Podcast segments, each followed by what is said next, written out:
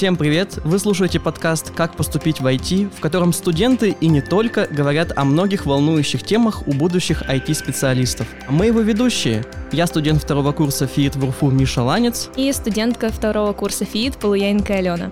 Сегодняшний выпуск довольно нестандартный, ведь мы поговорим про преподавателей, а точнее с преподавателями ФИИТ в УРФУ. Свои общие впечатления от вузовских преподавателей мы уже обсуждали в нашем подкасте, поэтому можем сразу переходить к нашим гостям. И первый наш гость Семен Стихин, преподаватель машинного обучения, теории вероятности и математической статистики на втором курсе ФИИТа. Всем привет! А вторым гостем является практик по математическому анализу Таня Никифорова. Привет.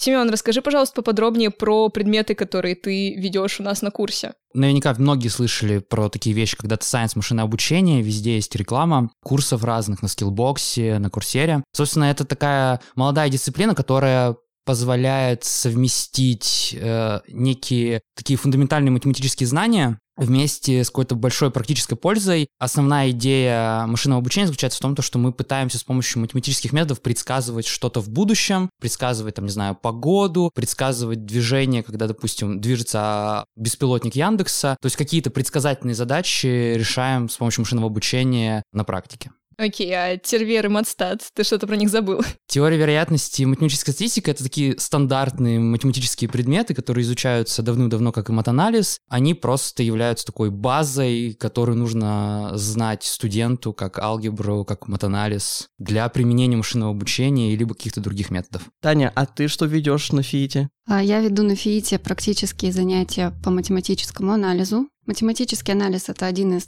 фундаментальных предметов, которые изучают наши студенты.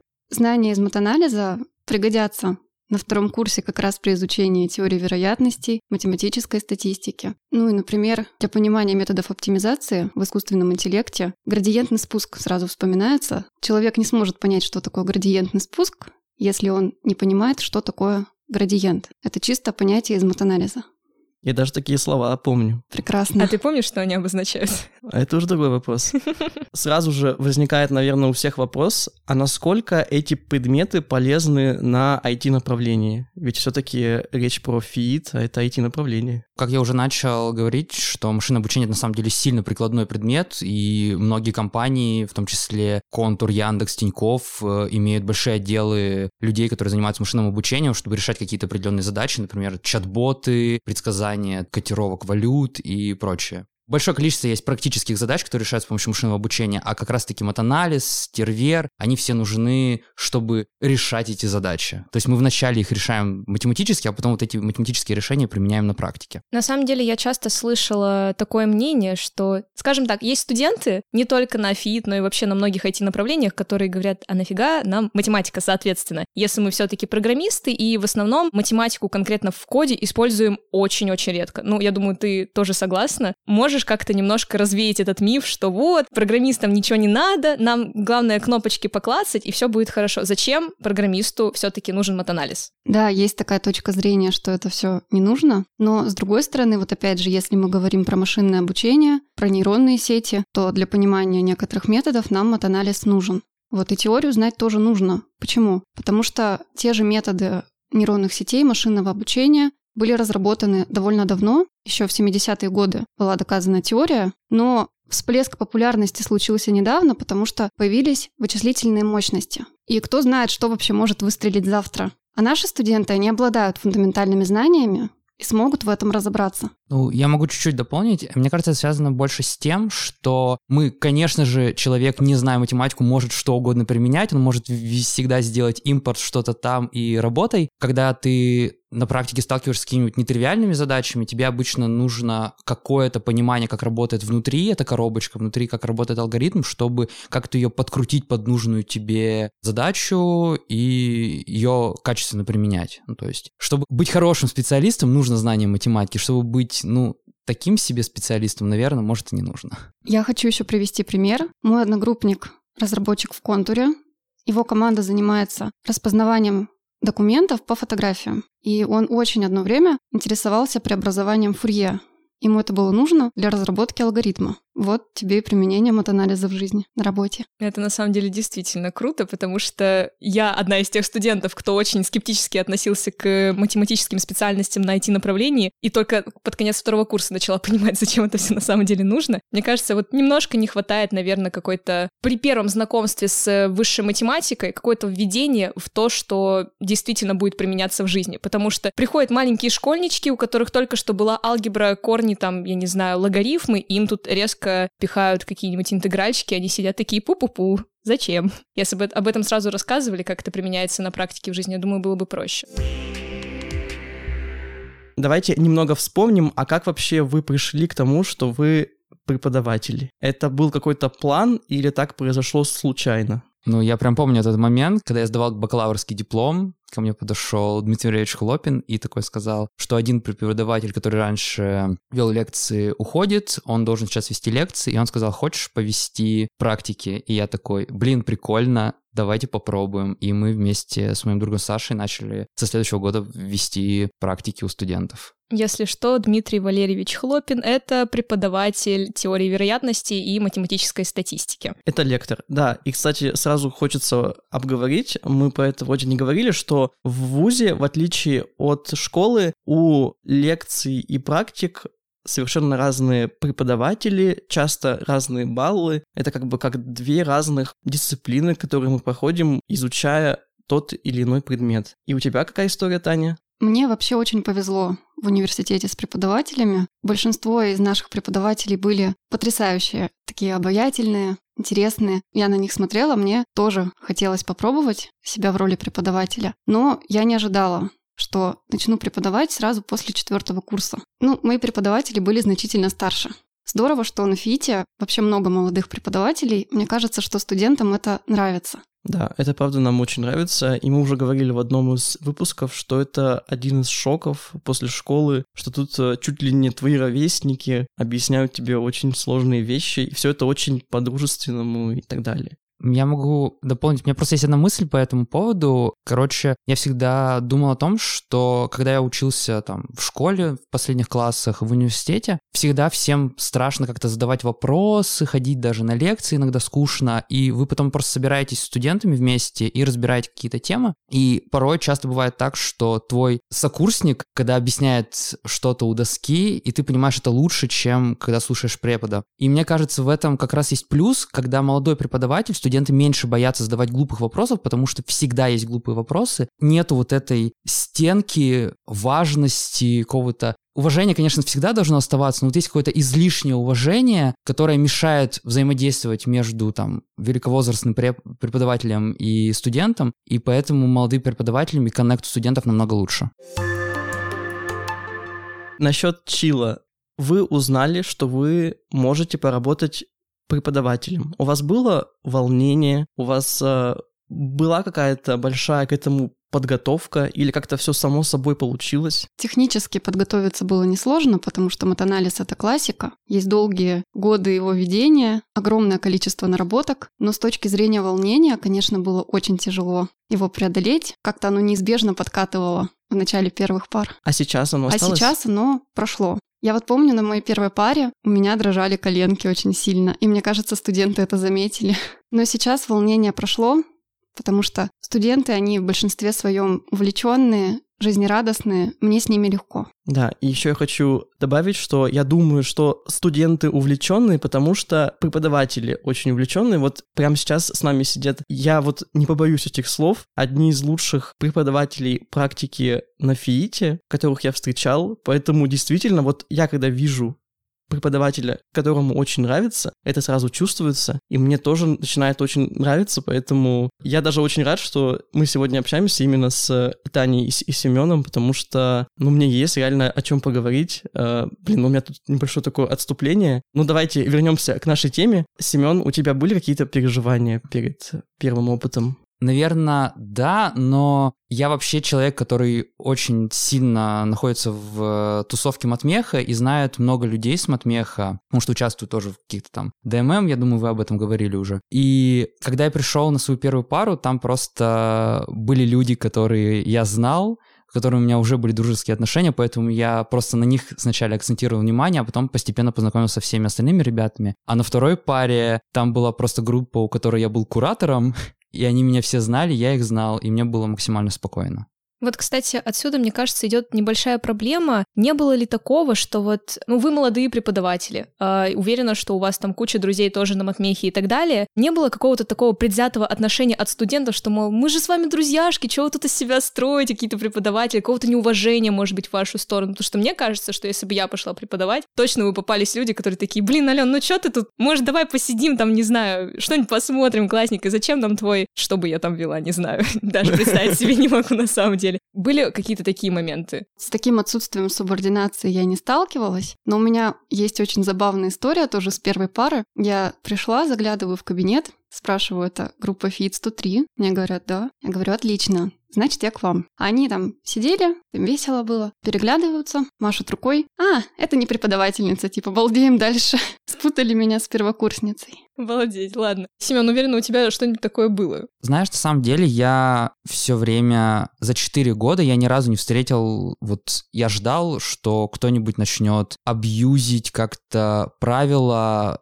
из серии «Ну, мы же друзья, давай что-нибудь договоримся», еще что-то. На самом деле этого ни разу не было, и меня это удивило. То есть, вс- мне кажется, на Матмехе просто все студенты супер осознанные, они понимают, что они учатся для себя прежде всего, и их оценка — это, прежде всего, результат их работы. Если они не хотят заниматься, я не буду их заставлять, и они не будут заниматься. А если не хотят изучить материал, ну, они сами честно будут этим материалом заниматься и изучать его. Поэтому нет каких-то сильных эксцессов не было. Вот действительно, по-моему, ни разу не было. Скорее, эксцессы, наверное, с моей стороны иногда бывают, когда я люблю как-то подшучивать под студентами, используя какие-то внеучебные моменты, но я стараюсь себя контролировать.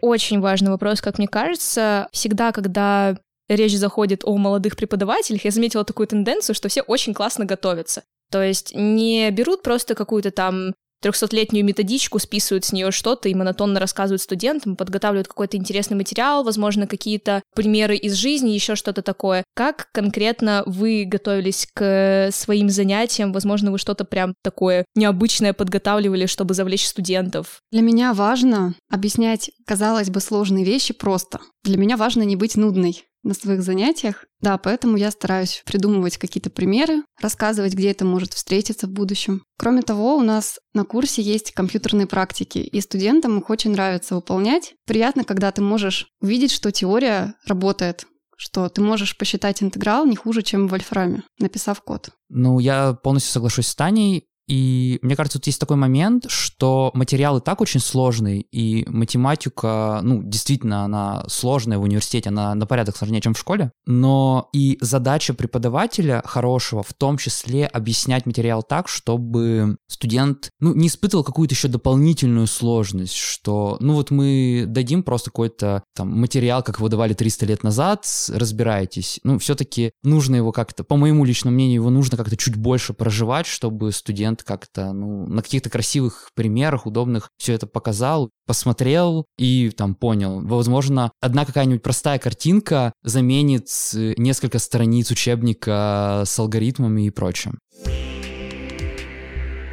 Ну что касается разработки своего курса, вот вам, получается, как практикам нужно было подготовить какие-то задачи, какие-то материалы. Насколько сильно вы ссылались к учебникам или, может, вообще брали какие-то готовые материалы? Или вы понимали, что это все фигня и нужно делать свое? Вот у вас какое отношение вот к разработке своих материалов? Ну, я начну. Когда я первый раз э, вел курс по Терверу, это было 4 года назад, есть математические предметы, и для них достаточно набрать хороших задач. Конечно, тебе нужно прорешать в 10 раз больше задач, чтобы отобрать какие-то хорошие задачи, потом их скомпоновать в какой-то листочек, который вы со студентами будете раз, э, разбирать на паре, но при этом э, это все равно достаточно... Ну, то есть есть стандартные задачники, есть стандартные учебники, ты понимаешь, откуда брать эти задачи, ты в целом их когда-то решал, и поэтому их готовить не так сложно. А А вот компьютерные практики, когда ты хочешь попросить студентов что-то написать, чтобы у них что-то заработало, для них же нужно писать очень много дополнительного кода, нужно писать проверяющую систему, нужно ее как-то заливать. И вот когда я начал уже вести курс по машинному обучению, ну, это очень практический курс, где нужно писать много кода, тут я попал в совершенно неожиданную ситуацию. Я не ожидал, насколько много придется работать и тратить своего времени, чтобы подготовить именно код, исправлять все баги, готовить компьютерные практики действительно гораздо сложнее, чем просто скомпоновать листочек с задачами для математических предметов. Ну, я и сейчас корректирую практический курс по математическому анализу, отбираю задачи еще лучше, чтобы студентам было интереснее и понятнее. Что касается компьютерных практик, то пока что их не так много. Ну, в частности, в этом семестре студенты считают интегралы. В прошлом семестре они численно решали уравнения. Вот, и я надеюсь, что в будущем компьютерных практик будет больше. То есть, может быть, мы сжатие изображений посмотрим. Да, есть такая особенность у ФИИТа, что у нас вот у математических предметов есть компьютерные практики. Мы вроде бы тоже уже про это говорили, но я повторю, что вот по, по алгебре и геометрии были, было очень много компьютерных практик. У меня есть друзья, которые учатся тоже на IT-направлениях, но в других вузах, и у них такого нет. То есть это реально какая-то необычная штука, хотя вот именно благодаря компьютерным практикам я на начал очень хорошо понимать некоторые темы или вообще просто начал их понимать, потому что без этого никак. Так что действительно вот эта вот тенденция на то, что все больше становится математической компьютерной практики, это очень круто. Типичный вопрос в нашем подкасте от Юрия Дудя. Для вас преподавание — это чисто заработок или что-то большее? Я преподаю для своего удовольствия. Преподавание — это удивительный энергообмен. Когда вы вместе со студентами решаете задачу, и у них получается, и вот эта вот их радость, она очень сильно заряжает. Я тоже живой человек, могу прийти на пару не в лучшем настроении, но у меня не было ни разу такого, чтобы я не уходила с пары с улыбкой. Это потрясающе. Я полностью соглашусь с Таней, но для меня на самом деле преподавание, оно чуть больше, чем просто получение какого-то удовольствия. Я в этом вижу какую-то миссию, потому что я считаю, что это такая вот абсолютное добро, потому что людям нужно передавать знания, и в этом есть какое-то вот доктора лечат людей, то есть это практически, ну, такая абсолютно хорошее действие. Так вот, преподавание, как мне кажется, тоже практически абсолютно хорошее действие. Ты даешь знания, а знание — это основа развития там, человека, человечества, не хочу говорить сильно пафосными словами, но когда ты помогаешь людям развиваться, и потом благодаря тем знаниям, которые они от тебя получили, они могут найти себе работу, они могут как-то решить свою задачу с помощью тех знаний, которые ты им дал, ты действительно получаешь большой кайф от этого.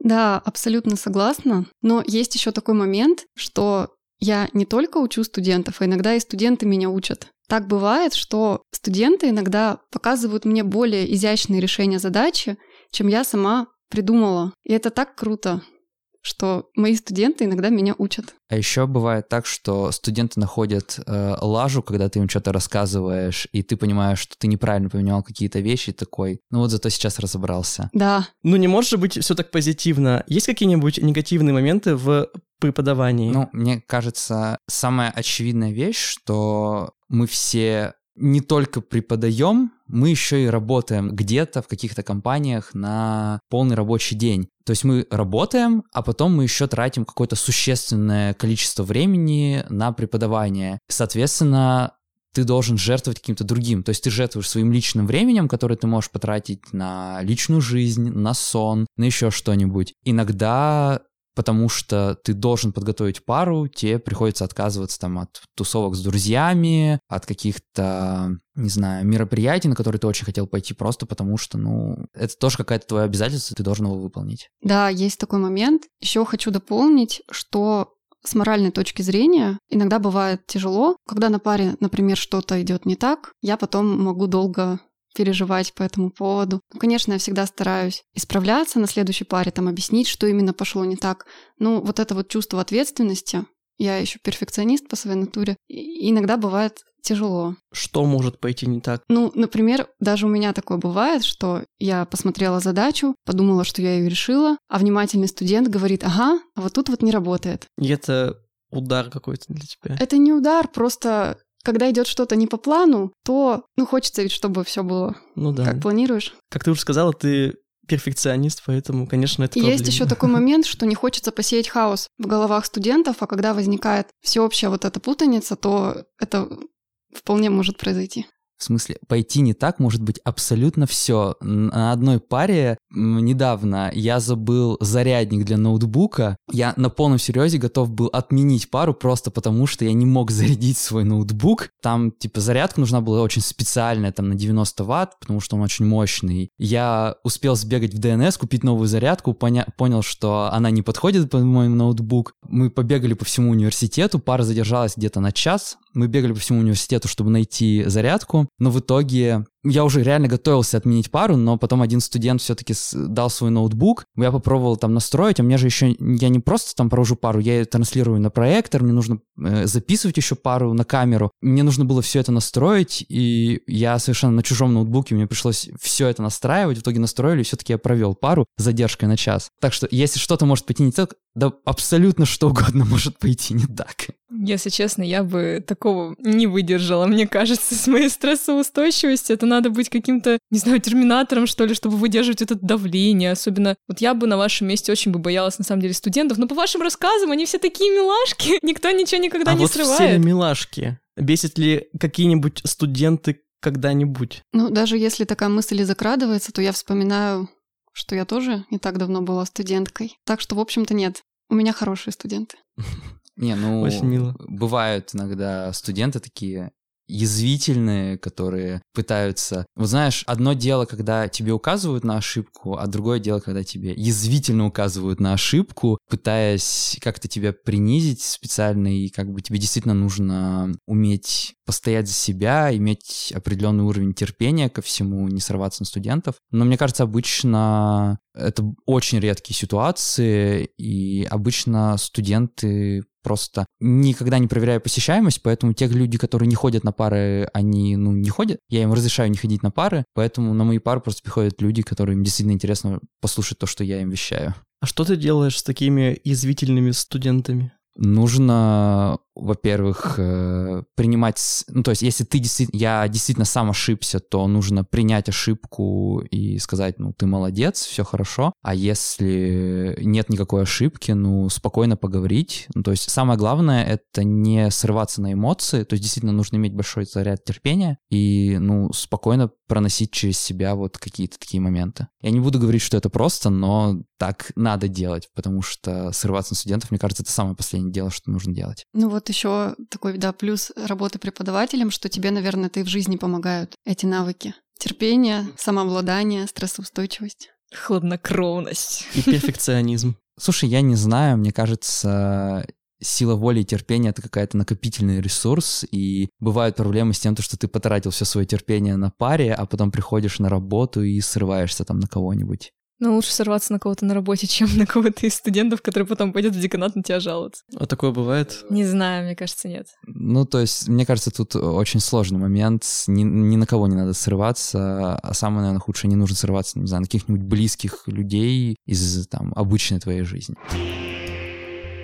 Я, честное слово, не представляю, как можно тратить свое свободное время на не на отдых, не на какие-нибудь развлекаловки, а именно на что-то такое высокое для того, чтобы, типа, просветлять э, других людей. Это какая-то невероятная миссия, на которую немногие на самом деле способны. И честно скажу вам огромное спасибо, потому что вы делаете прекрасную работу, и я очень рада, что вы преподаватели на ФИИТ. А вы вот вообще отдыхаете по-человечески? Умеете отдыхать? Конечно. Без этого никак. Без этого очень можно быстро выгореть. Я правильно понимаю, что нужно чем-то жертвовать для этого? То есть либо работой, либо, получается, либо первой работой, либо второй работой. Либо сном. Ну, либо сном, да. Я вообще очень э, много рефлексировал на эту тему и люблю поговорить на тему того, как тратится наше время. В этой ситуации у тебя есть э, три вещи, которым ты можешь жертвовать. Первое — это первая работа, то есть ты начинаешь работать спустя рукава, там работать не 8 часов, а там 5-4, но как бы там свои задачи на работе выполняешь, не особо растешь, но как бы у тебя остается время на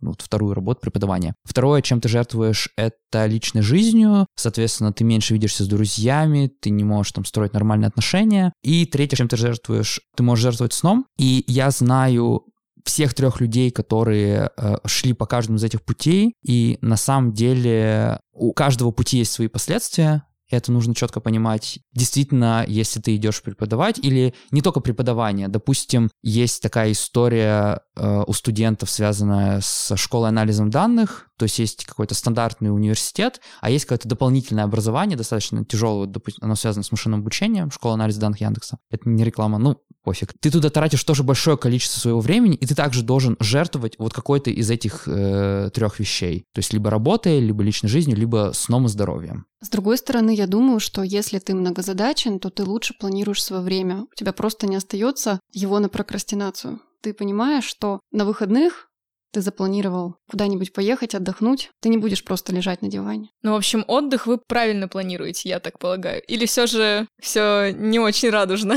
Ну, успеваете ли вы отдыхать или нет? Потому что такое чувство, что иногда нет.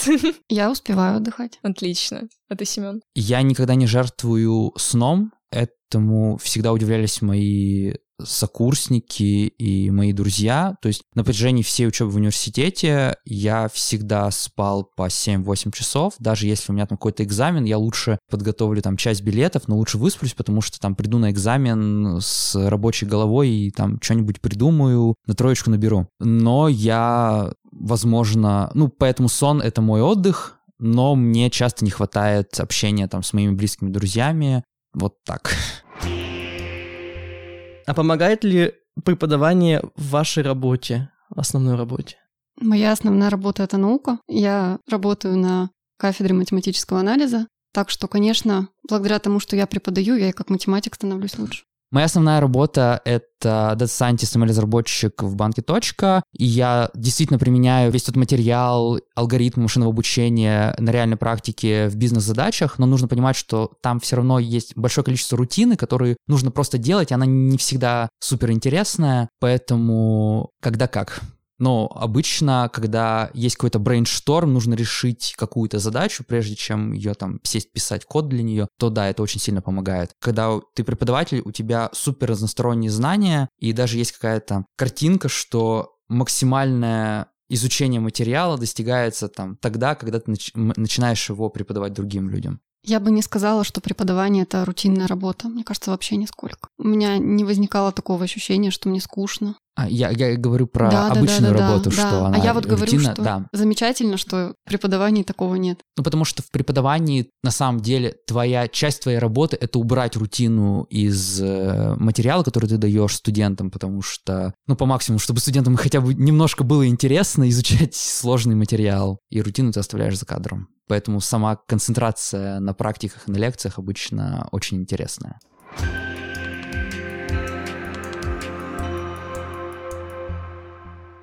Я вот знаю по себе, что когда я готовился к ЕГЭ по информатике, у меня был друг, который в будущем сдавал ОГЭ по информатике. И он попросил меня помочь ему подготовиться. Мне почему-то эта идея очень понравилась, и я стал готовить материал для того, чтобы его готовить, и начал с ним заниматься. Просто готовясь с ним к ОГЭ по информатике, я очень много стал понимать и в ЕГЭ по информатике, и вообще мне этот предмет даже больше стал нравиться, поэтому, конечно, через преподавание и ты сам узнаешь много всего, и интерес тоже очень-очень появляется. Ну, слушай, мне кажется, к этому все равно должна лежать душа, потому что я тоже в определенное время занималась, так скажем, преподаванием, подготавливала деток к ЕГЭ по информатике и поняла, что это явно не для меня, потому что каждый раз, когда кто-то что-то не понимал, у меня внутри появлялась какая-то злость и агрессия. И я не понимала, как можно не понять вот эти вот абсолютно элементарные вещи про то, что такое цикл, про то, как он работает. Для меня это все очевидно. Мне кажется, одна из главных задач преподавателя иногда объяснить то, что для него очевидно, так, чтобы это поняли другие. Для меня это невыполнимая задача. Мне очень сложно это сделать. Но вот наши преподаватели, они могут объяснить, почему все-таки один больше нуля, к примеру, как мы обсуждали на одном из прошлых подкастов. Это очень сложный вопрос. Да, и почему все-таки один больше нуля? Ну ладно. Это на потом. Это отдельный выпуск, хорошо. Вообще это потрясающее чувство, когда ты объясняешь студенту задачу, а он тебе говорит, о, это оказывается было так просто. Вот в такие моменты понимаешь, что все не зря. Да, я тоже помню, что именно там, когда на первом годе преподавания у меня была одна группа там, студентов, я не хочу никого обидеть, но просто они там были не, не самые там крутые, там, я не только у фитов преподавал, были обычные абсолютно ребята, там было три э, студента, которые были, не сказать, что хорошо шарили в математике, но они прям вот были очень активные и очень хотели в чем-то разобраться. И мне всегда хотелось, чтобы вот именно вот эта троица разобралась в чем-то. Самое интересное, что они потом еще и экзамен э, нашему любимому Дмитрию Валерьевичу сдали на 5, чему я был рад, и они сами говорили мне потом, что я не только обучил их как бы предмету, я вообще их всей математике научил, потому что до этого как-то они вообще ее там не понимали, не шарили, и вот за это ты действительно получаешь гораздо больше кайф, чем приходит какой-то супер умный студент, который все схватывает на лету, и ты такой думаешь, ну он так совсем разберется, что с ним заниматься. А сейчас у нас будет небольшой блиц, несколько вопросов, на которые мы бы хотели услышать от вас ответы. И первый вопрос, который волнует, наверное, всех студентов или вообще не волнует, не Меня знаю. тоже. Как вы относитесь к списыванию у студентов? Ну, в смысле, не вы у них списываете, понятное дело, а студенты друг у друга. Списывание бывает разным. Я думаю, что если студент бездумно скатал задачу из решебника или взял решение у одногруппника, то это плохо, потому что это неэффективно. Такое решение надолго в голове у студента не отложится. Я считаю, что студент должен попереживать над задачей. Если он подумал, поразмышлял, у него ничего не получилось, и тогда он решил посмотреть где-то решение или обратиться за помощью к одногруппнику, то это нормально. А ты понимаешь, когда студент потрудился над задачей, не получилось, и он списал? Я говорю своим студентам, что если у них что-то не получается, они могут мне написать, я им подскажу. А если это дело на экзамене? Если это дело на экзамене, ну мы говорим сейчас про задачи или про шпаргалки какие-то, вот если ну вот представь, э, выдали билет, я, к примеру, сажусь, что-то понарешала по задаче, у меня где-то ступор, и я такая, блин, блин, я не помню, как дальше, загуглила, посмотрела, и такая, а, да, точно, все, и пошла к тебе сдавать. И ты вот просекла фишку, то, что я там конец что-то списала. Как ты вот к этому отнесешься? И как ты поймешь вообще, списала я или нет? А всегда понятно на самом деле, если ты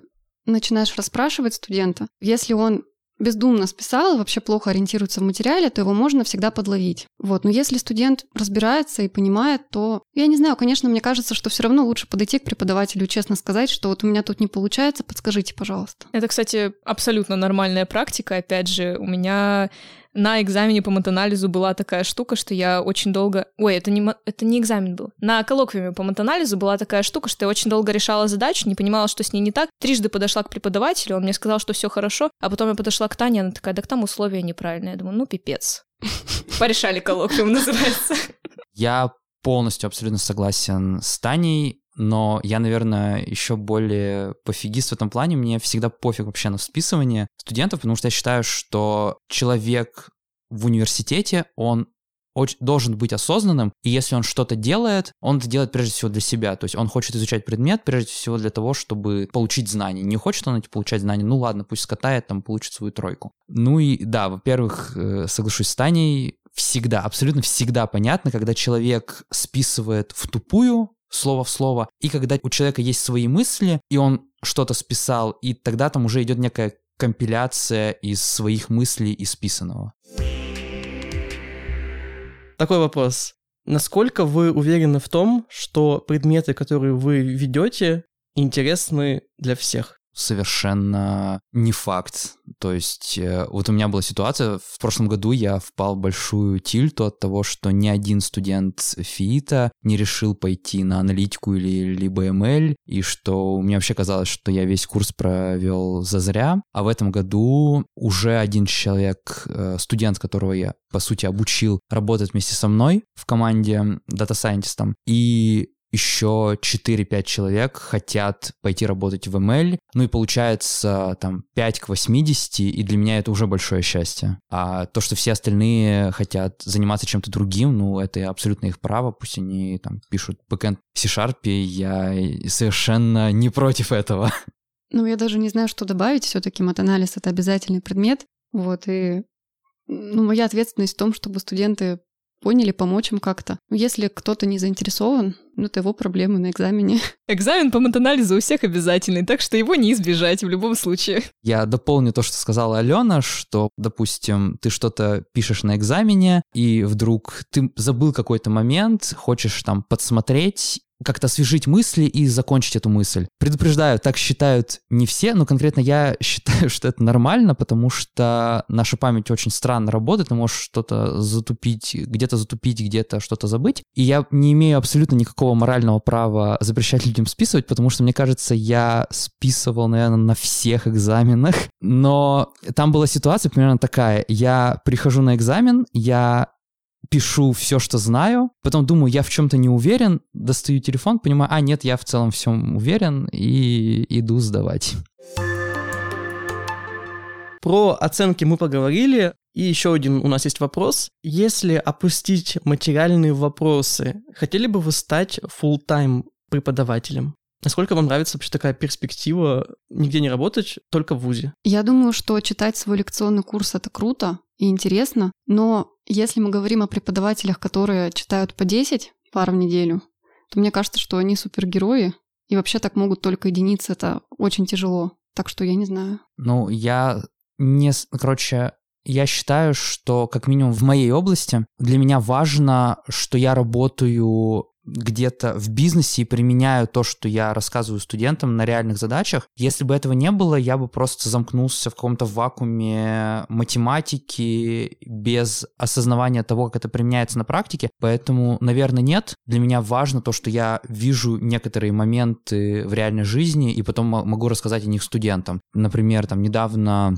на практике по статистике я пришел и буквально рассказал задачку с работы, которую решали вчера, которая ровно соотносится относится с той темой, которой э, рассказывалось на паре. Ну, получается, можно потерять некую связь с реальностью, если уйти mm-hmm. с первой работы.